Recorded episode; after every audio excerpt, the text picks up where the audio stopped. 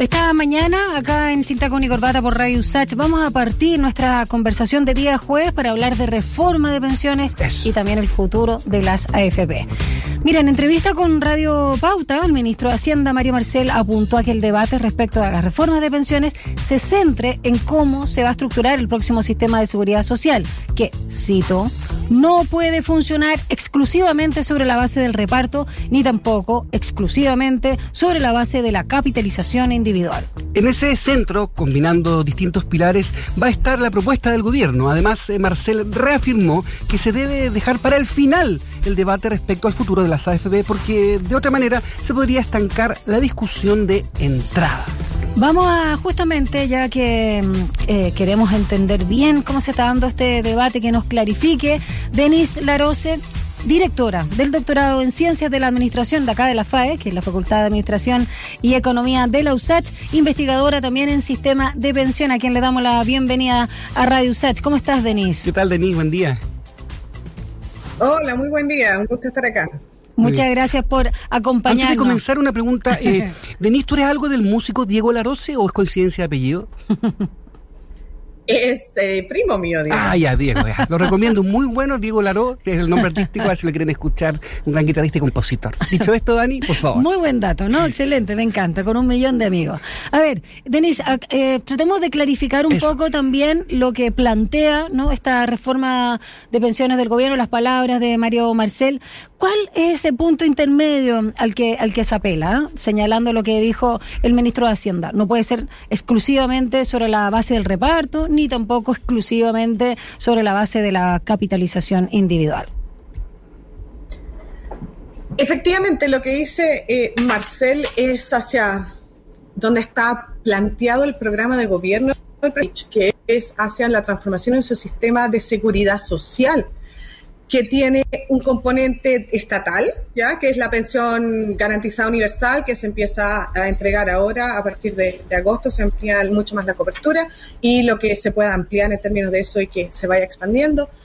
Eh, además, un pilar individual que podría ser de em, cotización voluntaria, un poco lo que son las APB hoy día, y, pero el mayor cambio está en la cotización obligatoria, ya que hoy día eh, del 10% más una serie de extras, eh, y que en el programa de gobierno y en todas las propuestas de reforma que se, que se han planteado hasta el momento se incrementaría cercano al 16% eh, de nuestro salario. Entonces, ¿dónde se va ese monto? Mm. Y la propuesta del gobierno, así como está planteada en el programa, no sé cómo son los cambios que se han previsto ahora con las nuevas circunstancias, eh, es que ese monto no vaya a cuentas individuales ¿ya? sino que vaya a un fondo nacional, a un pozo que no tiene nombre aún, pero que yo individuo lo que hago es que todos los meses se registra nacional, no se queda registrado cuánto yo he contribuido y esa contribución después, em, cuando yo me jubile, se valida lo que yo he contribuido más una cierta cantidad de rentabilidad. ¿ya? Y de toda mi contribución hay una parte que se va a ir a reparto, o sea, se va a repartir en el momento en que se entrega, que es una parte solidaria, redistributiva, instantánea, y otra parte es este fondo de inversión que sería manejada por una entidad, ¿ya? Una entidad que todavía mucho por discutir, pero que estaría eh, debajo, controlada por el Estado. O sea, pública. Hay distintas visiones de la entidad, pero sería pública. Sin fines de lucro, claro. Eh, sin fines de lucro. Eh, eh, se menciona, no, no se ha dado eh, un detalle, pero se menciona que una entidad que fuera como el Banco Central, que tuviese autonomía política para no caer dentro de las lógicas del juego político y las lógicas presupuestarias y que no vayamos a sacar plata de los ahorros de pensiones para cubrir gasto corriente del Estado, que es como el cuco, ¿no? Que es como el mayor susto que tienen los sistemas de reparto, que son como las dificultades intrínsecamente políticas de tener un tremendo fondo con dinero ahorrado que no se puede usar. Claro. El eh, ministro Mario Marcel dijo que, entre otras cosas importantes, está a asegurar pensiones a quienes trabajan de forma independiente, ¿ya? que corresponden al 30% de las personas ocupadas. Eh, ¿De qué manera conseguimos eso? Eso yo creo que es una de las aristas más difíciles y que no está abordado en ninguno de los proyectos que se han presentado hasta el momento. La academia tiene algunas propuestas, eh, hay algunas ideas innovadoras, pero la dificultad es, es en esa necesidad constante, ¿no? Aquellas personas que, que son independientes o que, o que son, están en las pymes o que tienen, se, dan, se ingresan sueldos que son eh, relativamente bajos, ¿cómo van a contribuir voluntariamente a disminuir sus ingresos mensuales eh, en un 16, en un 18% para ahorrar para un futuro desconocido al cual no sé si voy a llegar, ¿no? Y tengo necesidades súper apremiantes hoy en día. Entonces, la, eh, las necesidades presentes siempre son mucho más urgentes que las necesidades que yo voy a tener cuando sea pensionada en un tiempo indeterminado. Eh, entonces es súper difícil lograr que los, que, los independientes, que aquellas personas que están fuera del mercado laboral formal eh, logren cotizar. Algunas soluciones que se plantean son, mm. Pueden parecer mm. pequeñitas, pero es como tener una app y que en vez de donar el dinero de los 12 pesos, los 7 pesos que puedan quedar al final de una compra, que eso uno pueda decir, ya, yo voy a donar, entonces voy a simplificar mis procesos de contribución voluntaria. Entonces, no hacerlo tan difícil que yo tengo que sacar una porción importante de mi sueldo a fin de mes y, entregarlo a esta otra entidad, sino que voy ahorrando de pequeñas cantidades, voy ahorrando de vueltos chiquititos, voy entregando de cosas que me duelen menos. Y de ahí poder, cada ahorro que se haga en términos de pensiones, cada ahorro que se haga más temprano en la vida es lo que vamos acumulando y lo que eventualmente nos va a permitir, ya sea con un sistema de reparto o con un sistema de capitalización individual. Quiero tomar eso que acabas de señalar, eh, Denise, y recuerdo que estamos conversando ¿no? con la directora del doctorado en Ciencias de la Administración de la FAE, que es la Facultad de Administración y Economía de la USACH, además de investigadora en sistema de pensiones, Denise Larose, sobre la propuesta que hace, por supuesto, el gobierno de, de Boric ¿no? en la materia y también el futuro de la AFP que esbozó algo el ministro de, Hacienda, Mario Marcel. Eh, tomando eso que tú acabas de señalar y que también lo explicaste al inicio, como más de fondo en ese sentido. Em, ¿Crees que, y, para dejarlo claro, ¿no? Para los que mm, nos están escuchando, que el sistema de reparto de manera exclusiva no da, no se puede dar en, en, Chile en las circunstancias actuales, no debe ser eh, la opción sobre la mesa exclusivamente de reparto? O sea, en los consensos que ha llegado la, evolución, el conocimiento sobre pensiones, el sistema de reparto está totalmente descartado con la tasa de, o sea, con el crecimiento que tenemos de población, con la cantidad de personas que están viviendo muchísimo más años, con la necesidad de cubrir 25 a 30 años de sobrevida a partir de una pensión. No, yo me jubilo, si yo me jubilo como mujer a los 60 años y voy a morir a los 90, tengo que financiar, ¿no? 30 años habiendo trabajado con él.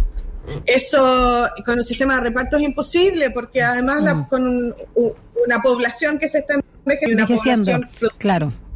Eh, una, o sea, una de las cosas que nunca se ha hablado públicamente, pero que está eh, en los ejes de las reformas necesarias, es que tenemos que aumentar nuestra edad de jubilación. Perfecto, conversamos. hombres y mujeres, ambos tenemos que aumentar nuestra edad de jubilación. Totalmente, por lo menos los 70, ¿no? 70 y algo, sí. Claro, es factible. Ojalá, ojalá, a los 67 se propone, porque es una ah. reforma muy difícil que, que Lenny y Piñera eh, fueron capaces de proponer, mm. ¿ya? En ninguna de sus...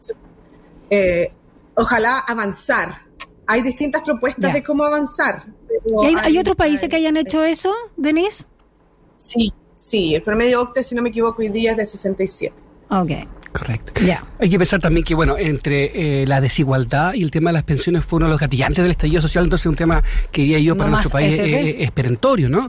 Estamos conversando con Denise Larose, directora del doctorado en Ciencias de la Administración FAEUSACH, investigadora en sistemas de pensiones. Sí, eh, Denise, ¿tú coincides con, eh, con lo que dice el, el, ministro, ¿no? Que este debate debiese llevarse al, al, final. Ahí Marcel difiere del presidente Boric, quien se abrió a plantear el fin de las AFP si eso facilita el debate de la reforma.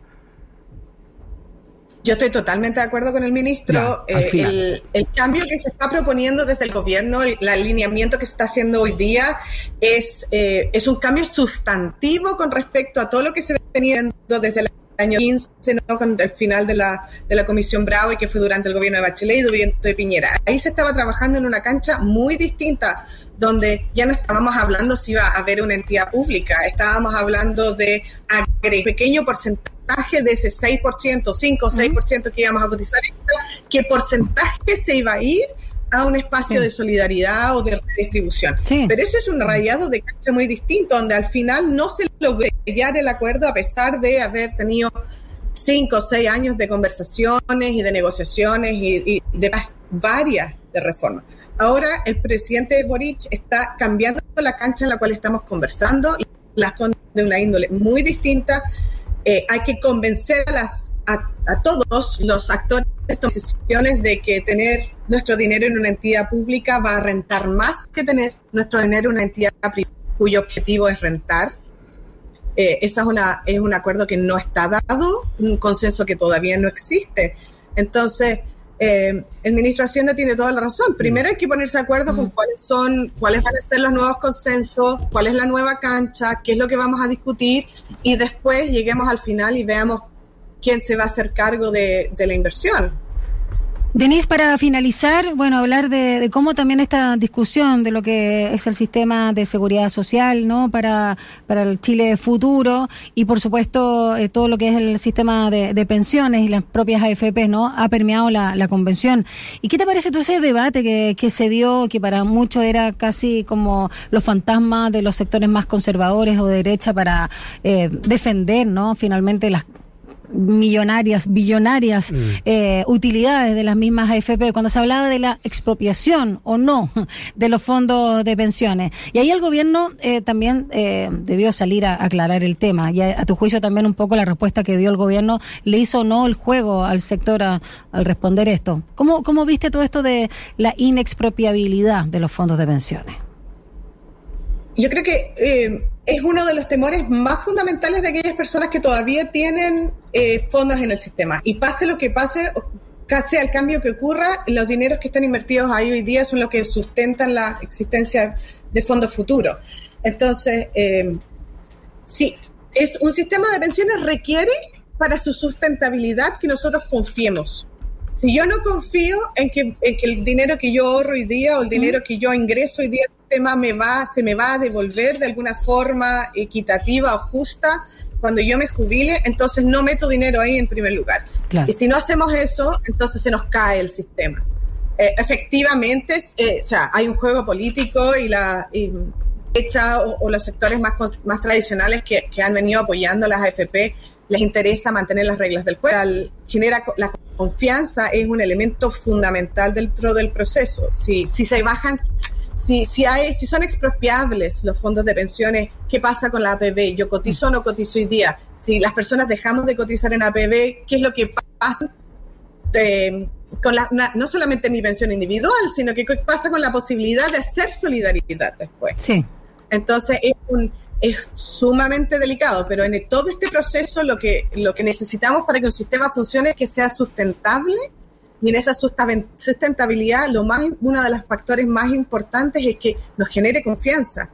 Y para eso va a haber que hacer los cambios que se necesiten, ¿verdad? Va, va a haber que hacer las concesiones necesarias por ambos lados, porque tenemos que ponernos de acuerdo entre, entre los que plantean una visión de futuro y los que plantean otra eh, en términos de hacia dónde van las pensiones. Pero, pero de todas maneras, como dijo el ministro Marcelo ayer, o sea, hay que, y, y como dijo el presidente Boric, hay que sentarse en la mesa, hay que conseguir los votos, no están los votos en ninguna parte, no, no, no hay consenso en, el, en la Cámara y de todas maneras no hay consenso en el Senado. Entonces, em, la visión de partir desde una discusión y desde un espacio de entendimiento y partir como tratar de, de reestructurar lo que hizo, se hizo en, en alguna de las comisiones exitosas anteriores, puede ser un buen camino.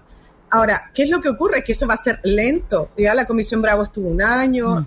Eh, y sacaron los resultados un año después. En ese contexto, en un año, en un año del Chile de hoy, vamos a tener, primero vamos a tener la pensión básica, o sea, la pensión garantizada universal pagándose a un 80% de las personas de eh, menores ingresos de sobre 65 años.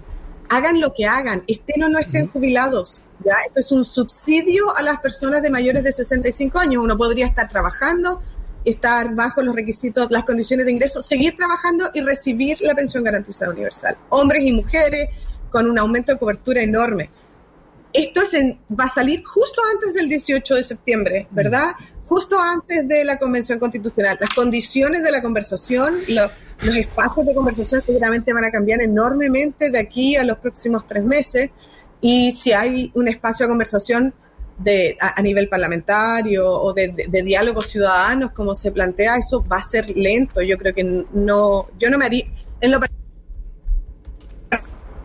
se nos está perdiendo el audio, Denise, justo finalizando tus palabras y tu reflexión respecto a este subsidio estatal. A ver si podemos o creo que ya finalizamos. Como dijo el presidente Dani ah, en, su, discurso, vamos lento porque vamos lejos. Porque llegamos, queremos llegar lejos. Y como dijo alguien por ahí, in Marcel we trust. Así que hay que confiar en lo que va a pasar. Terminamos esta conversación eh, con eh, Denise Larose, directora del doctorado en Ciencias de la Administración FAE USACH, investigadora en sistema de pensiones. Si lo está escuchando, lo más probable, eh, queremos agradecerle su tiempo, su claridad, porque es importante también conocer sobre este tema, terminar con las posverdades en torno a, a las pensiones y, por supuesto, avanzar lento, seguro. Exacto, y confiar, ¿no? Confiar en el, en el sistema que se viene y que, como decía Mario Marcel, no es eh, lo primordial preocuparse o no de las AFP ahora, sino de generar un sistema que no esté justamente en ninguno de los eh, polos de lo que señala.